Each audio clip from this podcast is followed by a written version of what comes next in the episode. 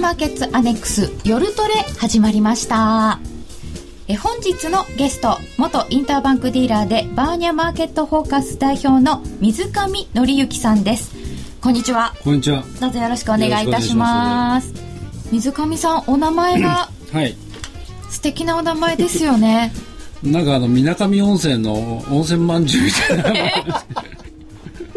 水上気候ってありそうじゃないですか。あそうそうですよね。旅行記のようなあの お名前だなと思って拝見しておりましたが紀州の方でそうです。木が使われているとはい。拝見しました、はい。えー今回は難しいでも面白い。皆さん欧州時間うまくトレードできていますか？というのを取っかかりにいろんなお話を伺ってまいりたいと思いますその後は FX プライムのプライムチャレンジをもっと楽しむためのコーナーもあります。ツイッターや番組ブログでご意見ご質問随時受け付けております。取り上げさせていただきますのでツイッターの方でご質問などどしどしお寄せください。えーさてそれでははい。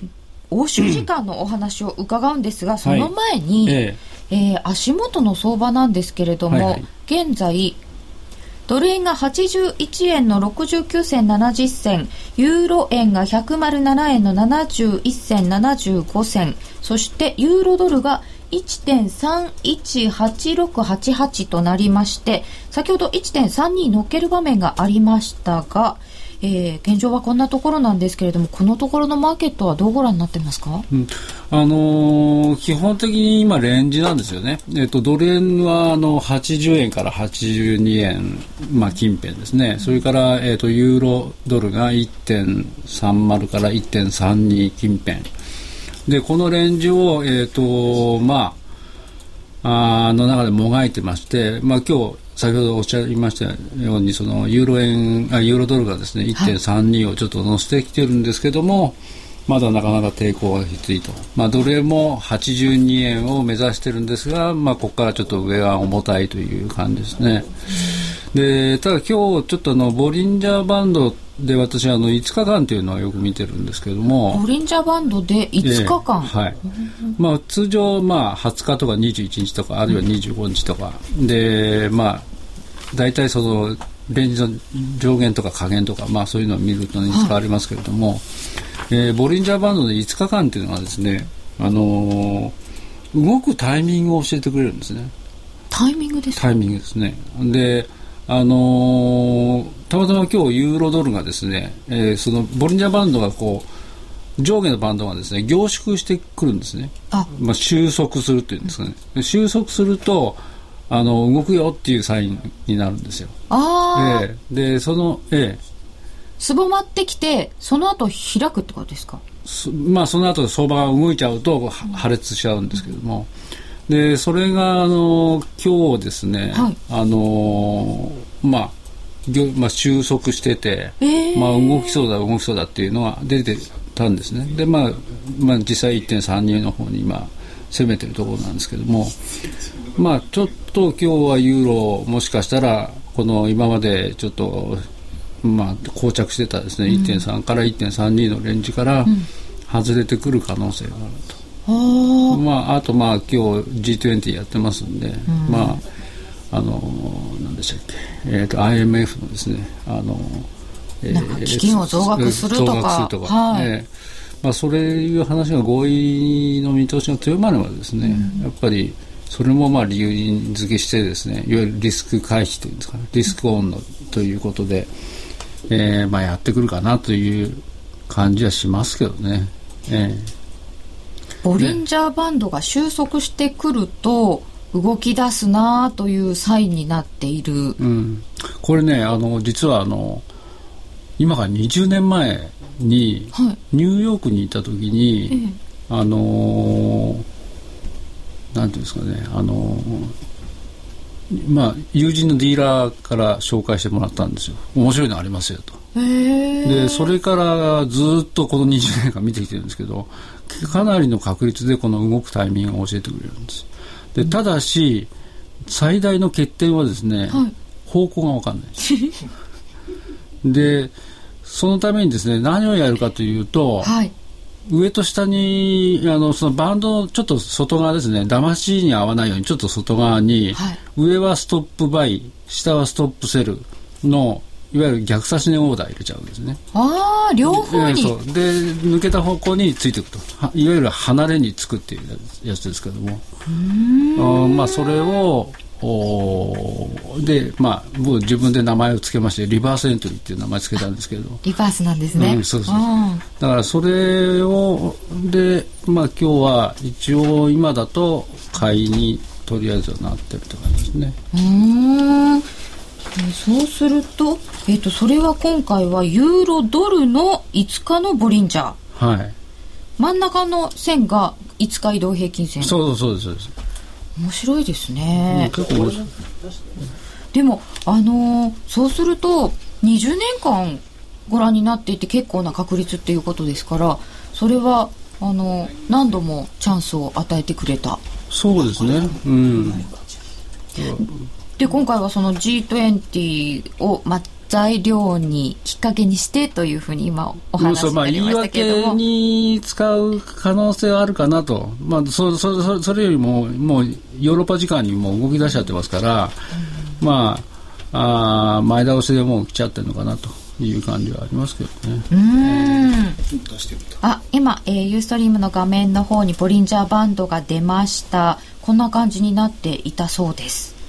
えー、ただ、まあ、ちょっと今広がっちゃってるんじゃないですかね。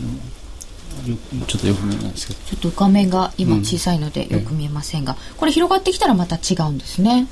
うん、だからこれが本本格的に上昇になっちゃうと、うん、あのなんていうんですかあの完全にバーストっていって破裂した状態になっちゃってバンド自体がこうラッパーな。になっちゃうんですね。うん。破裂なんですね。うんそうすると今もお話があったんですけれどもそういう何か G20 があるよとかそういうのを前倒しでこう今かなりその緩和なんかも期待で織り込んでいってる感じがあるそうですね。最近はなんかもうネタがこうマンネリ化してきてですね 例えばもう円でいうと追加金融緩和とかですね、はい、それからあの赤あの貿易収支の赤字とかですね、うん、えー、ユーロだと、まあ、またあの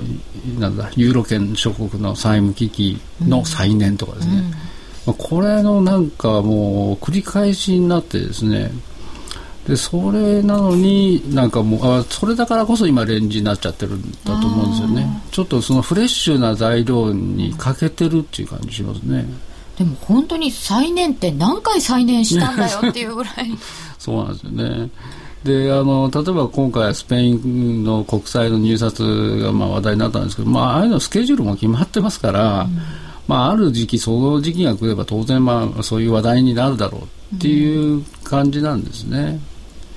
そうすると新鮮な話題じゃないのでレンジをブレイクするほどのことは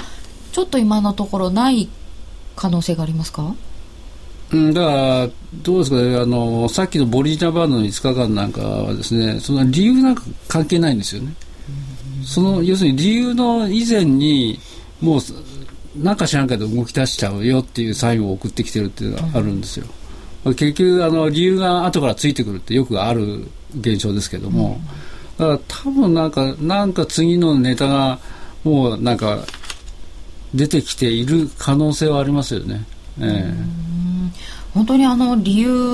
は後からついてくるって、私たちもあの報道としてしょうがないのでいろんな理由を後からくっつけて放送しますけれども、チャットが先に教えてくれてるっていうような時はそのまんまついていくわけですか？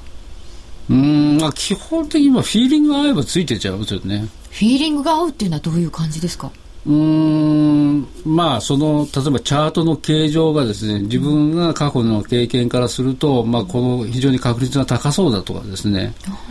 そういうことであればついてきますね。うん。さて、えー、先ほども欧州時間にもちょっと動き出しているのでというお話がありました、はい。はい、この欧州時間っていうのが動くことが多い気がするんですけれども。そうですね、まあ、一つはそのロン、まあ、欧州といっても今ロン、ロンドンが中心ですけれども、ロンドンというのは世界で最大の為替市場ですけれども、うん、やっぱりそのフローがですね大きい、まあ、それにそのカバーしているその地域がですねあのそれこそオセアニアからですね北米、南米まで、えーまあ、アジア、それから、えー、中東とかですね、うん、かかなりカバーしてます。ので当然あのすごいフローが動いてるっていうのは大きいと思いますね。今でもなんかあのいろんなもので金融の中心としてニューヨークをおっしゃる方が多いんですけど為替はロンドン？為替はそうですね、まあ、ニューヨークはまたニューヨークで、うん、あの違った人たちがやってますから、うん、やっぱり違うフローは起きてますけどね。ロンドンの特徴ってどんなことがあるんですかロンドンはですね、あのディーラーがですね、はい、まあ、要するに群れてるというかですね、あの要するにあのぐる非常にその友達の輪が輪を作ってるんですね。ディーラーさんたちが。で大体、あの、まあ、彼らも専門職ですから、はい、いろんな銀行をこう渡り歩いてるわけですね。で、そうすると、その間に、あの、知り合いになって友達になってて、その人たちがこうずっと連絡を取り合ってるんです。うん、で、それも日中のディーリングタイムにですね、あの、まあ、トレーディングマシンを使って、その、チャットをですね、しながらやってるわけですよ。どうもこのアジアは売ってるぜとかねそういうとかあそこになんか売りオーダーのでかいのがあるみたいだとかですね。そういうのをこう連絡し合ってですねやってるんですよ。だから例えば東東京というかアジアがあの売って売り持ちのポジションを持ってると。嗅ぎつけたらですねそれを潰しにかかるわけですね。でそれをかあのショートの買い戻しのことをショートスクイーズって言うんですけども、はい、ショートポジションを崩すというふうなことをやるんですけども、まあ、そういうのをやってくると。でで、まあ、時間的に言うと、はい、えー、ロンドンが入ってくるのっていうのは日本時間の夏時間だと3時午後3時なんですねでそれは日本、えーと、ロンドンタイムの朝7時になります、まあ、彼らは非常にあの早起き鳥ですから。そうですね、うん、 early bird って言うんですけどね。 early bird なんですね。へえー、早起き鳥で,、えー、でとりあえずわーっと入っていってですね。で危険時間がですね、はい、日本時間のお午後5時なんですあ5時。えー、で午後5時になるとですね一旦一戦やってですね、まあそ、その間に大体アジアのポジションが分かってきたりとかですね、あの、まあ、全体的なポジションがどういうふうに傾いているかっていうのはだんだん分かってくるわけですね。で、そうするとそれを潰しにかかるわけですよ。で、それこそショートであれば、買い戻しをさせて、というか、ロスカットで買い戻してくるところをリグとかですね、ロングになってるなと思えばですね、それをこう投げさせているために売り込んでくるとかですね。まあ、そういう怖い時間帯が、あの、えー、っとですね、あ、ごめんなさい、えー、っと、夏時間で言うと、午後4時台ですね。冬時間で午後5時台。あじゃあえー、日本の3時ぐらいから早起きして入り始めて、様子がなんとなく分かってどうもアジア勢はショートだぞって思ったら、う。ん、これ買い戻しさせちゃおう、うん、そう仲間内でねわーっとそれつるんでやるわけですよ。みんなで一斉にやってくるわけですか？ねそうですね、ちょちょっと力ずくですね、うん、力ずくですね。かなり強引になってきますで最近ちょっとそれのそのおなんていうんですかね。あのやってくるその強引さがですね、うん、えー、以前よりもですねさらに強引になってきている感じがするんです。でそれはまあなんでかなと思うとあのやっぱりリーマンショックの後ですね、はい、あのヨーロッパの銀行かなりきつくなったんですね、まあ、イギリスの銀行もそうですけど。痛みましたね、えー、でそうするとですねやっぱりその収益をディーラーに期待するところが大きくなるわけでそうすると当然ノルマがきつくなると。うん、ということでそのまあ世知がなくなっちゃったという といういうことですよね。ディーラーさんも収益をものすごく求めるようになっていて、うんうんそういう場合だと、みんなで一斉に売り崩しにかかるとかっていうのは有効なわけですね。まあそうですね。でまああとはですね最近あの個人のやっぱりシステム売買がかなりあの盛んになってますからシステム売買のサインがこう出ると一斉に売ったり買ったりしてきますから。やっぱそれはもうですねあのもう無視できないくなってますね。と一斉にそういうみんなで行動する人たちも入ってきてシステムのサイン通りのお金も入ってくると一気に動くっていうのが前よりも増えてる、うんうん、増えてるとですね。そうすると東京午後4時っていうのはかなり危険地帯。うんまあ、システムの場合午後4時に限らないですけども、まあ、通常4時ぐらいにあ4時台にあのそういう崩しをやるケースが多いですね。これなトレンドについていくんじゃなくて崩すんですね。逆いく？逆うん、トレンドの逆ですね。だだいたいこうみんなが思い込んで売ってれば、買い戻させるし買ってれば売り投げさせるということをやる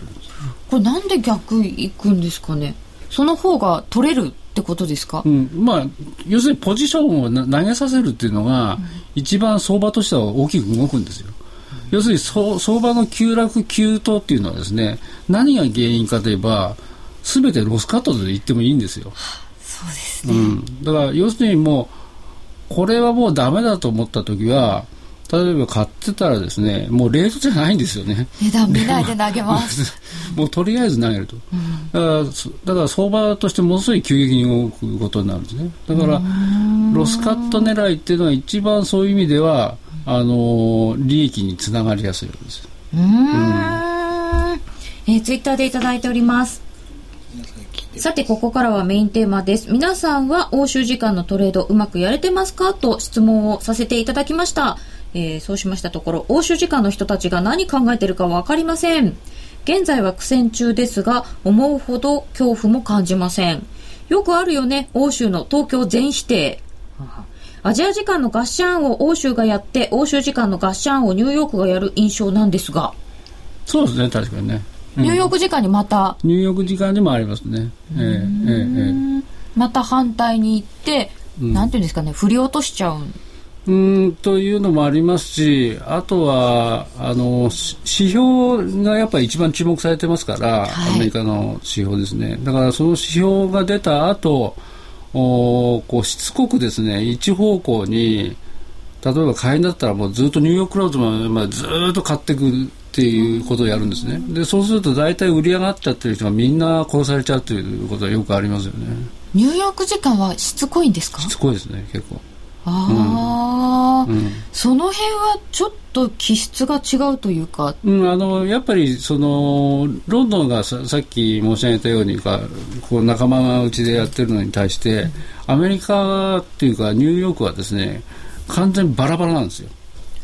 全くあのディーラー同士があの交流してないんですよ。要するに敵なんですよ。独立独歩みたいな、うん、だからあのもうニューヨークにいた時もやっぱあのまあ、日本人のディーラー仲間でよく集まったりとかしてたんですけどそこにアメリカ人というかアメリカの銀行のディーラーを呼んであげたりするとですねすごく喜ぶんですよ。へうん、そういうことはあのシティバンクのやつとかですね呼んでくると本当に嬉しそうなんですよ。そう。いうあれがないんですよ彼自分が普段交流したことがないので、うん、嬉しいんですか、うん、ええー、そうすると同じディーラーさんでも全然違うんですね、うんうん、え14時とか16時ってよくひっくり返りますよね。欧州時間になるとそれまでと逆の動きをすることが多いような。欧州タイムは動きが荒くてチャート汚いですね。土点なら土点でもいいんですけど、美しくない。でも、本当にその逆を行くっていうのは、このひっくり返してくるとか、うん、ストップを狙ってくるっていう動きが出てるってことですね。そうすると最近さらに荒っぽくなってるということですしその時間のトレードの注意点っていうのはありますか？うん、がああの一番固くやるとしたらですね一回例えば2時台ぐらいにですねポジションそれまで素直にこう東京で動いてますから、うん、その東京で動いたものを一回やめてですね、えー、その4時台というその非常に難しい時間帯を逃げるとかあるいはそのロンドンに入っても最初のうちは東京の流れをフォローしてくる場合がありますんで、まあ、そこで一回売り抜いてとか買い買い戻してとかですね、えー、して、えー、まあどっちにしても4時台はちょっと避けるっていうのはいいかもしれないですね。うん。えー、そこはちょっとわざわざリスク取らなくても、うん、非常にあの最近、まあ、この前も一昨日だったかな。かなんかもやっぱりこうユーロで売ってきたと思ったらですね、うん、そこから踏み上げてですねバーンと上がっちゃったりとかですねしてるんですよ。だからなんか最初なんか売りかとみんな思い込ませてたところをそれ以上にもう 踏み上げちゃうとか。あれはなかなか強引ですよ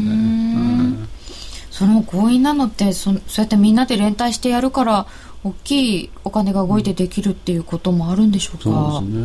うん、東京時間っていうのはなんか前はほとんど動かないっていう印象だったんですけど。最近あのこう動きが素直に出てきてるような感じしますね、うん。えー、素直、えー、素直。だ非常にあのこう理由に沿ったというかリーズナブルなね、えー、動き方をする感じしますね。だから今ロンドンよりも東京の方がやりやすいんじゃないですかね。あそうですか、うん、日中でも、まあ、そこそこ動きがあって、素直、ええー、思いますけどね。アジア時間のディーラーはロンドン派ですか？ニューヨーク派ですか？えアジア？アジア時間のディーラー。日本にいらっしゃる為替のディーラーさんたちっていうのはロンドンタイプですか？アメリカタイプですか？ああそういう意味ですか。えー、っとね、うん、日本タイプっていうかアジア日本タイプとですね。あのどこが違うかというと一番あの対極にあるのはニューヨークなんですけどニューヨークっていうのは例えば相場が上がると買ってくるんですよ、はい、で相場が下げてくると売るんですよ。要するにあの相場の値幅を大きくする方向に動こうとするんですね。トレンドフォローって言っていいんですか、ね、まあ、トレンドフォローですね。うん、でそれに対して日本のディーラーっていうのはですねどちらかというと上がれば売ってくる。下がると買う、うん、よく日本の個人が逆張りって言われますけど、うんうん、だからあの個人に限らずですね全全体的に言えますよ。ええ、であの例えば実需なんかも典型的にそうですけど輸出産だったらあの海外で上がってくれば売るし下がってくれば輸入産が買ってくるとかですね。それは当たり前の話ですけどだからまああの基本的にやっぱり実需のマーケットですから、うん、ま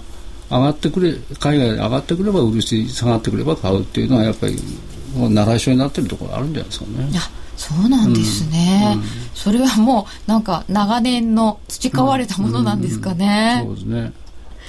でそんな中で今あの時間帯について伺ったんですけどそうすると,、えーと、ヨーロッパ時間からニューヨーク時間にこう移っていくところ重なってるあたりっていうのはあんまり意識しなくてもいいですか？そうですね。大体あのニューヨークが入る前の1時間ぐらいはもうちょっと休憩タイムみたいになっちゃいますからね。ああ、えー、そうなんですね。それで、まあ、ニューヨークが入ってくると、もう今度はニューヨークの主張みたいなのが出てきますからね。あえー、それぞれに主張があるんですね。えー、で、えー、先ほど時間帯について伺っていた時にちょっとあの季節的なもののお話も打ち合わせの時に伺ったんですが、すごく面白いなと思いまして、ええー、やっぱりこうアノマリーじゃなくて本当にこう季節このこの時期にはこうっていうのはあるんですね。うん、あるありますね確かに。うん、どうかいきましょうか。じゃあまずあの9月からいきましょうか、ね。9月？はい。えーと、9月っていうのは、まあ、アメリカでいうとですね学校の新学期の時期になるんですけれども、はい、えーと、企業でもですね、えー、下期の実質的なスタート月になるんですね9月。だから9月から12月はまあ短いんですけども、うん、まあ、いわゆる下期のスタート月になりまして、うん、レーバーデーの翌日ぐらいからまあ、それはちょうどあの学校でいうと新学期の日なんですけど、うんはい、でそそこからですね大体相場が動き出すんですね。お夏休み終わって、またリーラさん戻ってくる、うん、いう感じですよね。でえー、それで11月の終わりに大体ファンドが決算になりますからファンドがその11月の末前に閉じてきて、で12月の前半に銀行が閉じてきてでクリスマスになっちゃう。やっぱりそのファンドが閉じてくる時っていうのはこうそれまでと逆の動きになったりとかっていうのは、うん、あんまりねファンドの時はそんなにそ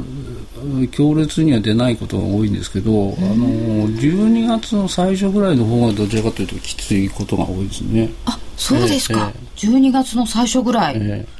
それで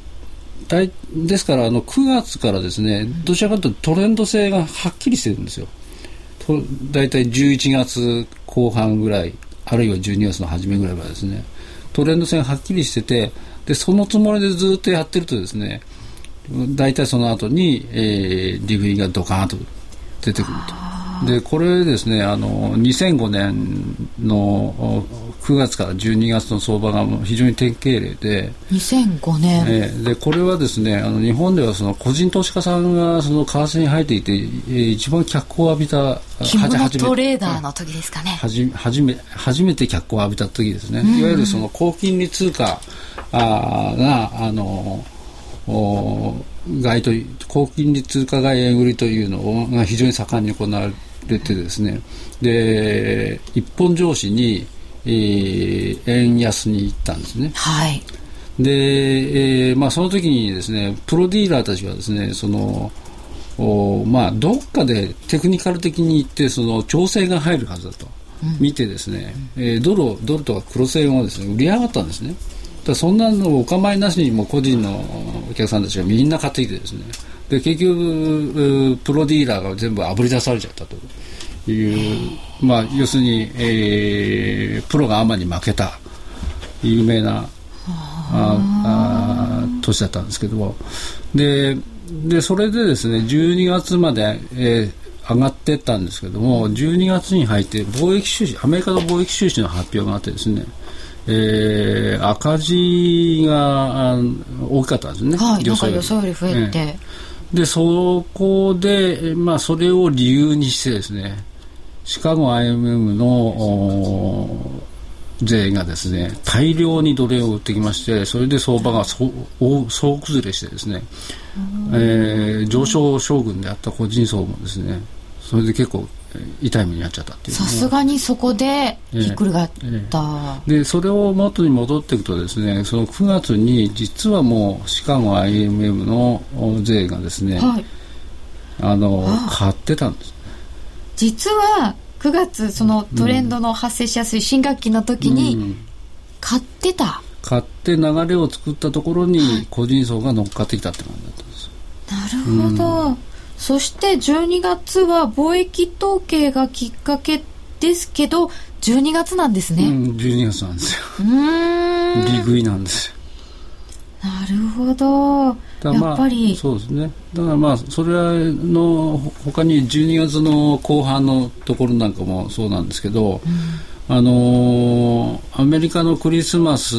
アメリカであのクリスマスがあ終わってそれからイギリスのボクシングデーっていうのが終わるとですね、はい、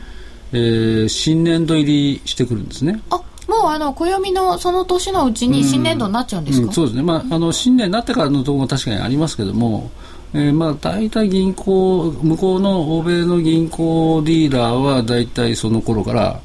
入ってきちゃうんですね。ででそうしたところがちょうど日本は今度正月の気分に浸る時期になってきて、はい、要するにまあ円が薄くなると、まあ、あの実際に祝日にもなっちゃうということでうん、でそこを狙ってくるケースがよくあります。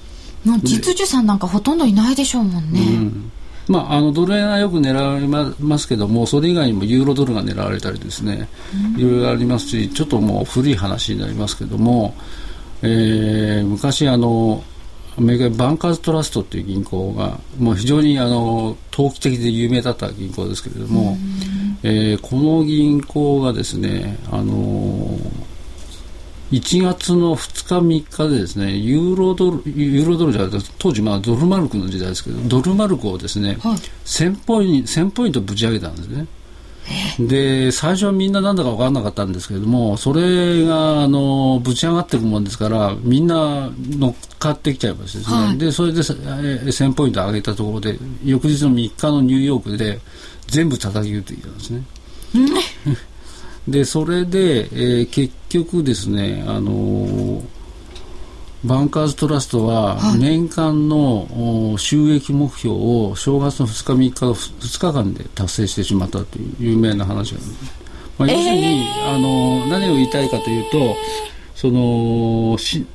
欧米系っていうのはその新年度に入ると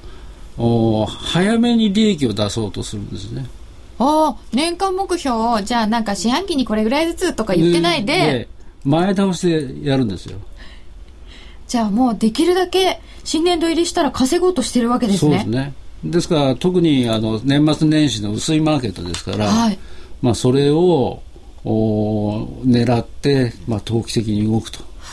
いうのがありますね。でも1月の2日と3日で1000ポイント上げてで行ってこいですよね。行ってこい。それで年間目標達成ですよね。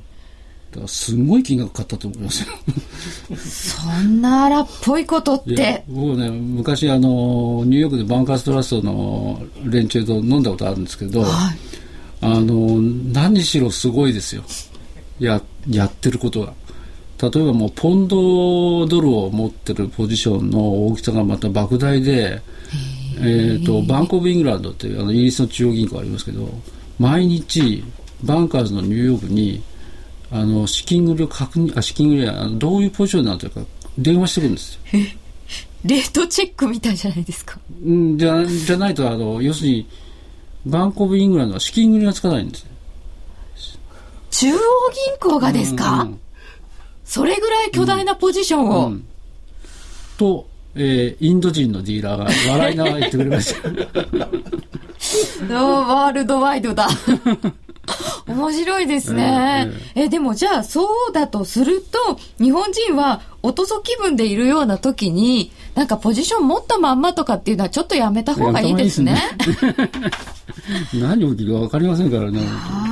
そういうなんか季節の動きとか、もう絶対ここは新年度とかっていうのはちょっと覚えておいた方がいいですね。ゴールデンウィークこの後ありますけど、ゴールデンウィークって、はいはいどうですか、まあ、ゴールデンウィークもよくどれが狙われるって言われるんですけども、うん、うんまあ、どうですかね、前はですねあの中国もちょうどその時期があの連休ででちょうど人民元の切り上げとかなんかの噂がよく出たんですよ。はいだからそれでドル円もそれで狙い撃ちされたりなんかしてたんですけど、はい、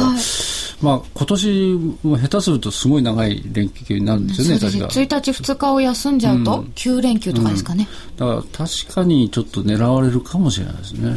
人民元はなんか変動幅拡大ってもう発表してるんですかね、えええ、であれで円高とかはないんですか？あれはね円高になるんじゃないかとみんな期待したんですよ、うんで、そしたら、期待したんです。そしたらですね、その人民元の、えー、っと、は、えー、っと、上下の幅が1%ずつになったんですけど、そしたらですね、人民元高にならなかったんですよ。人民元安になったんですよ。あ、変動幅ですから、上じゃなくて下に行くこともあるわけですよね。うん、ああ、元安くなっちゃったということは。だから、あの、いわゆる人民元高っていうのが円高、イコール円高なんですけども、はいそれが人民元安になっちゃったから円高ではいかなかったんですよ。まあ、肩透かしを食ったという感じですね。そうなんですね、うん、そうするとその要因はちょっと今回はないかもしれませんけれども、うん、ゴールデンウィークはやっぱり薄いところで狙われる可能性。狙われる可能性ありますね、うん、先ほどから伺っているレンジの中のドル円なので、どっちに行くまああのファンド系があのどうしても円安にしたいみたいなんで、まあ円安で狙ってくるんじゃないかなっていう感じがしますけどね。そのどうしても円安にしたいあたりの話とかドル円の今後の動きなどについてはまた後ほどコーナー挟んでゆっくり伺いたいと思います、えー、ではここで一つお知らせです。ますます便利に広がる FX プライムの FX トレードアプリ、プライムアプリ S に今度は iPad 用が誕生しました。シンプルとスピードを追求したプライムアプリ S は場所を選ばず瞬時に本格的な FX トレードが可能。簡単操作で将来の値動きを予測してくれるあのパッと見テクニカルももちろん搭載されています。iPhone でも iPad でも Android でもご利用いただけるプライムアプリ S。詳しくはユーストリームをご覧の方は画面上のバナーをクリックしてください。FX プライム株式会社は関東財務局長金賞第259号の金融商品取引業者です。外国為替保証金取引は元本あるいは利益を保証した金融商品ではありません。為替変動、金利変動等のリスクにより投資金額以上の損失が生じる恐れがあります。投資及び売買に関するすべての決定は、契約締結前交付書面をよくご理解いただいた上で、利用者ご自身の判断でしていただきますようお願いいたします。名機と呼ばれるあのロングセラーラジオ、ソニーの EX5 が装いも新たに再登場。高級感あふれる大型ボディに大音量スピーカーを搭載。AM、FM も受信可能です。卓上型ラジオ EX5 Mark II。AC アダプター付きで税込み1万8000円。お申し込みお問い合わせは03-3583-8300 3583-8300ラジオ日経事業部まで。ミリオンヒット東京の陰に隠された若者たちの喜びと葛藤。名曲を生み出したマイペースのメンバーが語る昭和のあの時。そして50代にして活動を再開する思いとは。ラジオ日経の新刊名曲東京を生んだ男たち。マイペースな奴らはスタジオライブ3曲も収録してただいま発売中。税込3150円。お申し込みお問い合わせは03-3583-8300ラジオ日経事業部。またはお近くの書店まで。夜トレプライムチャレンジ虎の巻。このコーナーは FX プライムの提供でお送りいたします。ここからは FX プライムの新感覚キャッシュバックキャンペーン。プライムチャレンジをもっと楽しむためのコーナーです。FX プライムの高野康則さんとミス夜トレの高山エミリちゃんです。改めましてこんにちは。こんにちは。こんばんは。よろしくお願いしますプライムチャレンジとは、毎週 FX プライムが指定する取扱商品、通貨ペアを1回でもお取引いただくと、キャッシュバックのチャンスが発生する抽選ゲームに参加できるものです。ちなみに来週のプライムチャレンジの対象商品は、選べる外貨、FX ですね。通貨ペア、ドル円とポンド円です。高野さん、来週のドル円とポンド円を見る上での注目のスケジュールとかポイントは何ですか？来週はですね、はい、もう何といっても日銀の政策決定会合待ちに待った。やっとやっと終わってくれる。それまでどうするんですか？27日金曜日ですよ。じっと我慢です。1週間？はい。あのまああの基本的にはあの水上さんおっしゃってたみたいにレンジが多分続くと思うんですよね来週も。でっていうのはあのドル円やはり下がるとですね、はい、あのやるやる詐欺が出てきてまた誰誰かがですね日銀の人とかが、えーまあ、金融緩和をするよみたいな話をするのでそうするとまあなぜかとにかくドルを買いたいというか円を売りたい人が多いので、あのドルが円売りは出ると。ただそうかといって82円抜けてどんどん上がっていくかっていうと結構もう皆さん買ってしまっていてポジションがかなりロングになっているのでそこまでの力も多分ないと。いうことで、えー、まあちょっとドル円に関しては本当に狭いレンジになってしまうと思いますね。で、まあ、介護近づくと基本的にはあんまりその日銀の人も発言をしないはずなんですけれども、はい、まあ、またあの昨日あたりも出てましたけれどもあの政治家からいろんなプレッシャーがかかったりとかして、でまあ海外の投資家の人は割とその日銀の首脳が素直に言ってることをそのまま素直に取る。傾向が強いですしでまあ、あの国会議員がいろんなことを言うとそれに対してもかなり素直に反応多分するのででただ、じゃあ実際どうなのかっていうと私は残念ながら多分材料で尽くしもしくはあネガティブサプライズになって27日の午後からはドル円売られるんじゃないかなと思ってるんですけれども。それは、はい、えーと追加緩和をしたとして。はいするとは思うんですけれども例えばあの今は大体3点セット。10兆円の増額とそれから、えー、インフレ目標インフレめどの2%への情報修正と、えー、それから、まあえーと、デュレーションの長期化あの、買い入れの国債の、えー、2年を5年にするというようなそういうことを多分まあ、マーケットが望んでるって言うと変なんですけどなんか3種類ぐらいと挙げられてますよね、はい、ただそれ全部やるかっていうと多分やらないと思いますし、うん、あの額も多分5兆円なんじゃないのかなと思うんですよね。あそうですか、はい、であの実はあのよくよくですね言葉尻を見ると、あの皆さんあの確かに1%になるまであの頑張りますとは言ってるんですけれどももう今頑張ってるって言ってるんですよ。すでに。今すでに頑張ってる、はい、で、これを続けるって言ってるんであって、うん、であと昨日白川さんがあの機械的にねあ白川さん、うん、えー、西村さんかな、えー、どちらかがその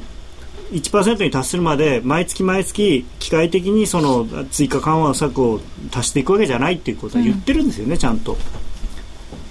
まあ、でも海外の人に何なこと言っちゃって本当はやるんだろうとかって思ってるんで結構厳しいと思うんですよね僕は。その期待をずっと。でこれまでは10日の日に、まあ、今回はやんないけど次はやるからねって言ってその期待感を維持できましたしその後もまあ入れ替わり確かいろんな人があの1%になるまで頑張ります頑張ります頑張りますって言って期待を維持してるんですけれどもそんなにいつまでもその言葉だけで期待が維持できるとは私は思えないんですけどね、うん、そうすると27に何かやったとしてもまあ3点セットでもなさそうだしちょっと手尽くしで円高。方向、はい、えっ、ー、と現在81円59銭60銭にちょっと円高方向。ちょっとやっぱ82円近づくとね、うん、あの買えなくなってくるんですよね。本当ですね。危ないですよね、あそこね。まあ80円も妙に硬いです。80円近くなるとあの日本の個人投資家さんなんかはまだそんなにパンパンに買ってるわけではないのであのそういう買いが出るんだと思うんですよね。でその前に FOMC あるんですけど、それ今回は材料にならないんですか？えっ、とですね、今回はあまり、あの、日銀に比べると、あのー、本当にこれ珍しいことなんですけど、日銀に比べると注目度低いと思います、ね、本当に珍しいですよね。はいはい、あの、二十何年やってて本当に初めてくらいですけど、そうですよね。そうですね。もう全然段違いですからね。日銀、日銀主導でなんていうのは。うん、ただまあ、あの FOMC に関してはその QE3 についてのその示唆があるかどうかということでかなりマーケット的には見方が多分分かれていてそのそんな QE3 なんて全く必要ないっていう人もいますしまあ必要あるかないかでいうとないとは思うんですけれども私自身はその3月の後半からのいろんな数字を見てる限りはまあ、あの絶対値の良し悪しはともかくとしてその予想よりも悪いものがずっと続いているのでえー、だからそれを考えると QE3 に対する示唆っていうのはあってもおかしくないのかなと思うんですよね。でそれがあるとますますドル円は下がりやすくなりますよね。そうですね。どの辺まで？いやただその FOMC に関してはマーケットは FOMC がなんか緩和的なことを言った、いや次は日銀の番だ、日銀もガーンと来るぜっていう、うん、日程がこうですもんね。そう。だから日銀はそのために10日をに温存して、FOMC の出方を見て、そっちがそうならうちはこうだっていうふうに出してくるんじゃないかっていうなんかものすごい期待ですよね。ご期待が強いのが怖いです。何何日銀にそんな期待してるんだろうっていう。で日本人は思ってますよね。いや最近日本人でも意外とそうでもない人も多いのかなと思ってるんですけど、いやで株見てるとなんか妙に底堅いというかあの。であのニューヨークダウが強いからっていうことをおっしゃる方も多いんですけれどもニューヨークダウもあれは QE3 期待で強いだけだと思うんですよね。うんなんか日米ともにすごいこうものすごいこう期待が高いので、あの、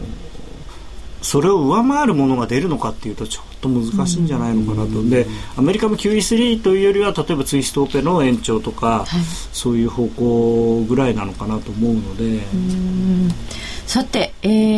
ー、ポンド円っていうのも一応入ってますけど、はい、これは何か注目点ありますか？そうですね。ポンド強いんですけど、あのー、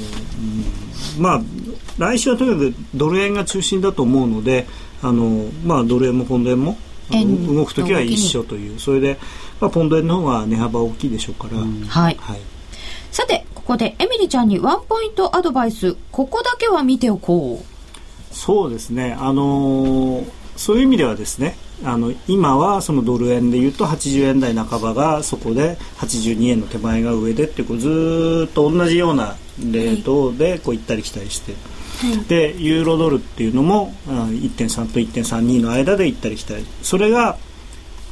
来週まあ、もしかしたら来週のこのぐらいの時間になるのかもしれないですけどどっちかに抜けると思うんですね。で、うん、そういうのを今までのいたとこと違うとこにレートが動いた時にどういう動き方をするのかっていうのをぜひこうそこでやるやらないは別にして見てもらって、はい、あこんなふうになるんだっていうふうに、別にただ割れてまた戻っちゃうかもしれないですけど でもねそういうのを見てもらいたいなと、はい、楽しみです。あとその金曜日の午後に日銀のあの偉い人がこうなんか喋って、その時にこうわーっと動くんで、まあ、それもまあ面白い日曜日の午後。金曜金曜日の午後。普通はお昼ぐらいに結果が出るんですけれども、はい。出るのが遅かったりすると、うん、なんか重大なことが決まったのかとかって 株は騒ぎ出します。はい。騒ぐってどういう感じですかね？えー、なんかじわじわ上がったり、不動産株動いたり、そんな感じでございます。お昼です。はい、はい、えー、ちなみに今週分のプライムチャレンジ抽選ゲームの権利取りまだ間に合います。取引時間は明日4月21日土曜日午前5時59分までです。お急ぎください。なお今週のプライムチャレンジは対象商品選べる外貨通貨ペアはユーロ円とユーロドルです。高野さん明日の朝までにトレードしようと思っている方にここはユーロですかね？そうですね。あのただユーロもですねなんかここ数日見てるとすごくその株の動きにつられて動いてるだけという感じもあるので。だけ？はい。あのレンジの中で上がるか下がるかっていうのを決めるのがかなりその株とか、まあ、欧州の債券っていうのもあるんですけれども、まあ、欧州の債券はなかなかあのリアルタイムのものを見るのは多分個人投資家の方難しいので、まあ、株の動きを見ながらあのダウが例えば前日比プラスからマイナスになる時とかマイナスがプラスになる時なんていうのはそれと同じ方向のトレードをするとユーロドルなんかだと意外と、まあ、あの取りやすいのかなと思います。はい、わかりました。高野さんどうもありがとうございました。はい、エミリちゃんもありがとうございました。夜トレプライムチャレンジ虎の巻このコーナーは FX プライムの提供でお送りいたしました。FX 取引なら伊藤忠グループの FX プライム。FX プライムではただいま新感覚のキャッシュバックキャンペーンプライムチャレンジを実施中。毎週 FX プライムが指定する取扱商品通貨ペアを1回でもお取引いただくとキャッシュバックのチャンスが発生する抽選ゲームに参加できます。ゲームではフラッシュで可愛いプライヌ君が映り当選した場合はその後キャッシュバックの額が表示されます。ちなみにこのプライヌくんのフラッシュですが、とっても可愛いレアバージョンの種類もあります。ぜひぜひ毎週トレードしてチャレンジしてみてください。なお、次回の対象通貨ペアはドル円、ポンド円です。まずは FX プライムで講座を開設し、プライムチャレンジでワクワク感をお楽しみください。講座解説はラジオ日経の夜トレ番組ホームページなどに貼られているバナーをクリック、もしくは FX プライムと検索してください。FX プライム株式会社は関東財務局長金賞第259号の金融商品取引業者です。外国為替保証金取引は元本あるいは利益を保証した金融商品ではありません。為替変動、金利変動等のリスクにより投資金額以上の損失が生じる恐れがあります。投資及び売買に関するすべての決定は、契約締結前交付書面をよくご理解いただいた上で、利用者ご自身の判断でしていただきますようお願いします。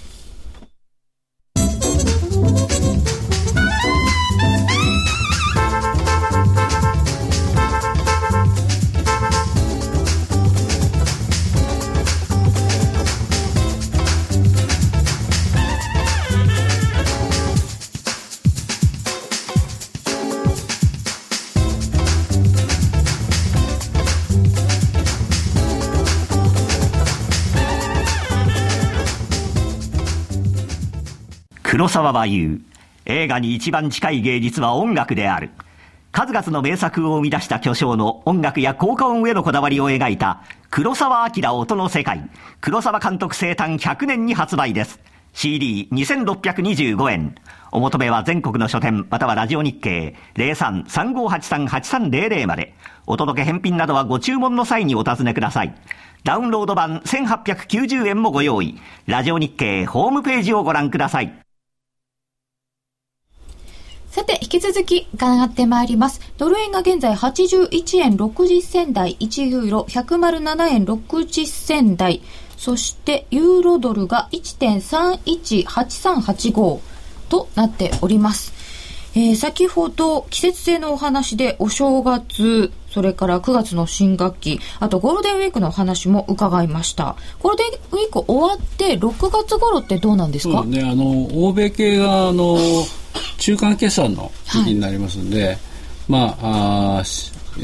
ーいわゆる上期、まあ、早ければ1月あるいは3月4月ぐらいから持ったポジションも手締まってくるというのは多いですね。でですから6月になるとおそれまでの論理で動いてたものが全く関係なく手締まいが入ることが多いです。じゃあ何かが起きたわけじゃなくて、うんもうその時期になったので手締まってる。要するに利益確定をするという動きですね。そうするとそこで一旦閉まって、その後はまた違う動きになったりするんですか？そうですね、一応7月に入ると、あのアメリカのあの独立記念日ああえーがありまして、ここれがあの夏休みのスタートなんですよ。あ、それたで、えじゃあレバーでまで夏休みになっちゃう。えそうそうです。で、ただし、はい。じゃあ動かないかというと、そういうこともないんですよ。結構7月って動くんですよね。7月、8月は。そうなんええですか。動きますね。だから、結構投機的に動くって感じですね。うんで、あと8月については、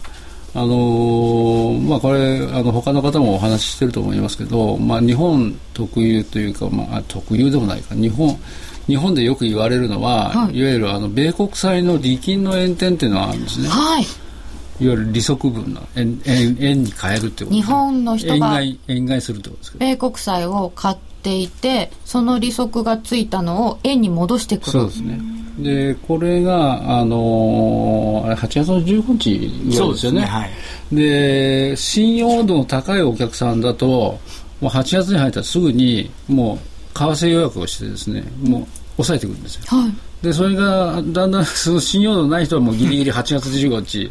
なって、実際にドルが入金されてきたところで、えー円に変えられるんですね。だから、割とこの前半は、こう、まんべんなくこう、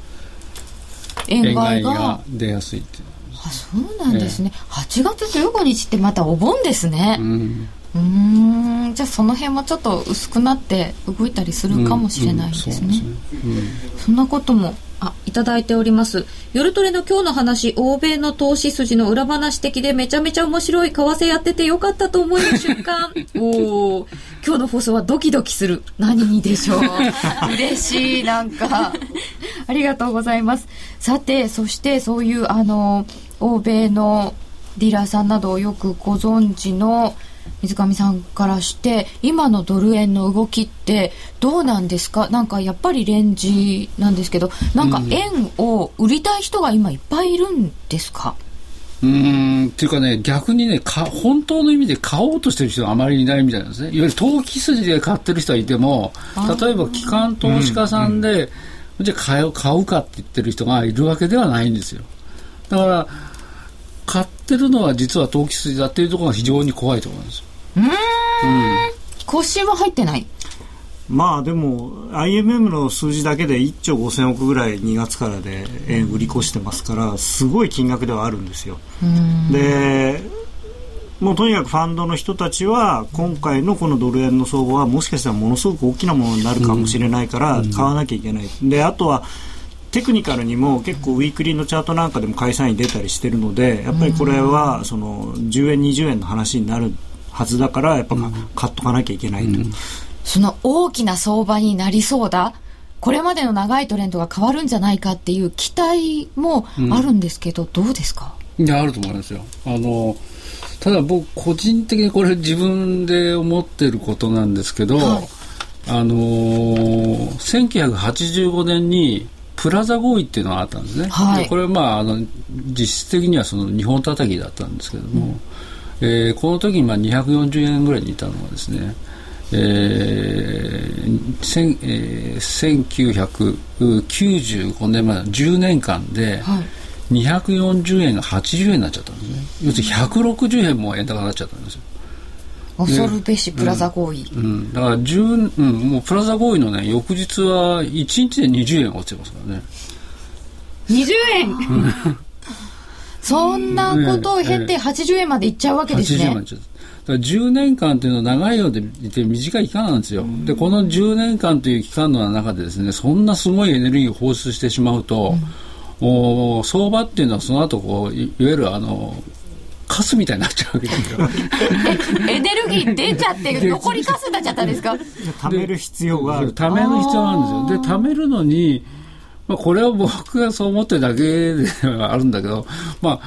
普通、そう、大相場の後の期間の、大相場の期間の倍はかかると思うんですよね。だから 10, 10年間落ちたなら、倍の20年間、えー、そのエネルギーをもう一回蓄積するのにいるだろう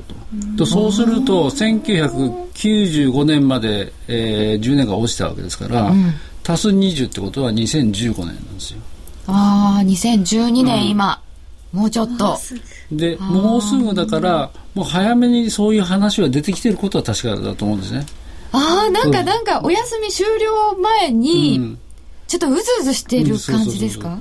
だからそれがこう早めの動きにはなってるんだけどでも実はまだ本当のエネルギーが溜まってるわけじゃないんだと思うんですよね。だからあ今回の場合だと2月からですね、えー、約8円上がったかな。で、その間、上がる過程で引っかかったところが、実は80円から82円なんですよ。だから、同じところに今降りてきて、そこのところでまだ引っかかってるんですよね。ああ、うん、これはじゃあ、ちょっと揉んだところですから、引っかかりやすいところだったんですか、うんでただまあこの引っかかりの後どうなるかっていうと、うん、僕はやっぱりまだ早すぎるというか時期尚早ということで変に投機筋が買いすぎてる分だけやっぱり落ちちゃうんじゃないかな。下手をするとまた76円になっちゃったりとかですね。こうみんなヒヤッとするような時があるかもしれないなというふうには思ってますけどね。うん。高野さんも急激にちょっと買いすぎたっていうお話をされてましたよね。あの押し目を作りながら上がっていけば、うん、そのいろんな人が参加できたんですけど、うん、今回は本当にそのアメリカの一部の投機筋だけが買ってるので、うん、あの今やっとなんですか日本の個人投資家さんが買い出してるぐらいの感じですから、これで例えばその27日に、えー、なんかちゃんちゃんっていう話になってしまうと そのじりじり下がってって80円を今度切れてきたりするとですねその買った投機筋の特にそのテクニカルでやってる人たちは多分1回投げてくると思うんですね。その投げたのを多分日本の個人投資家さんが全部引き受けると思うんですよ。80円割れだって言って、それで最後どうなるかっていうとまあよくあるパターンで、とある月曜日の朝方にドーンと円高になるっていう。なんでとある月曜日なんですか？それもやっぱりなんかこう月曜日なんですかね？なんかオセアニアの薄い時間とかってよくあります。そうですね。あの、まあ、ロスカットって三大マーケットの、はい、大きいロスカットですよ。三大マーケットの頭スタート自体に出るのは多いんですよ。なんでかというと流動性が高いから。あはい。投げやすいんですよ。やっぱりそういうのをちゃんと流動性があるところじゃないと余計に下がっちゃうし、うんうん、だからねよくあるのは金曜日になんか結果が出ちゃって、うん、で週末よくよく考えてみるとこれは俺はもうダメだと。で決めて月曜日にぶん投げてくるというのはあります、ね、まあ、あとその金曜の引けで値洗いをして、はい、そのいろいろ見て見た結果もうやっぱこれはあかんと。いう結論に達して月曜の朝一にやめるっていう場合もありますよね。そうですね。値洗いの時間っていうのもなんかいろんな時に話題になったような気がいたします。えー、今日は欧州時間うまくトレードできていますか？そして、えー、為替に関係のある年間のスケジュールなどなどいろいろ伺いました。この後延長戦でもドル円の行方などについて伺ってまいりたいと思います。本日のゲスト元インターバンクディーラーでバーニャマーケットフォーカスト代表の水上則之さんでした。どうもありがとうございました。ありがとうございました。そして高野康則さん高山えみりちゃんでした。ありがとうございました。ありがとうございました。ラジオをお聞きの皆さんとはここでお別れです。この後は延長戦です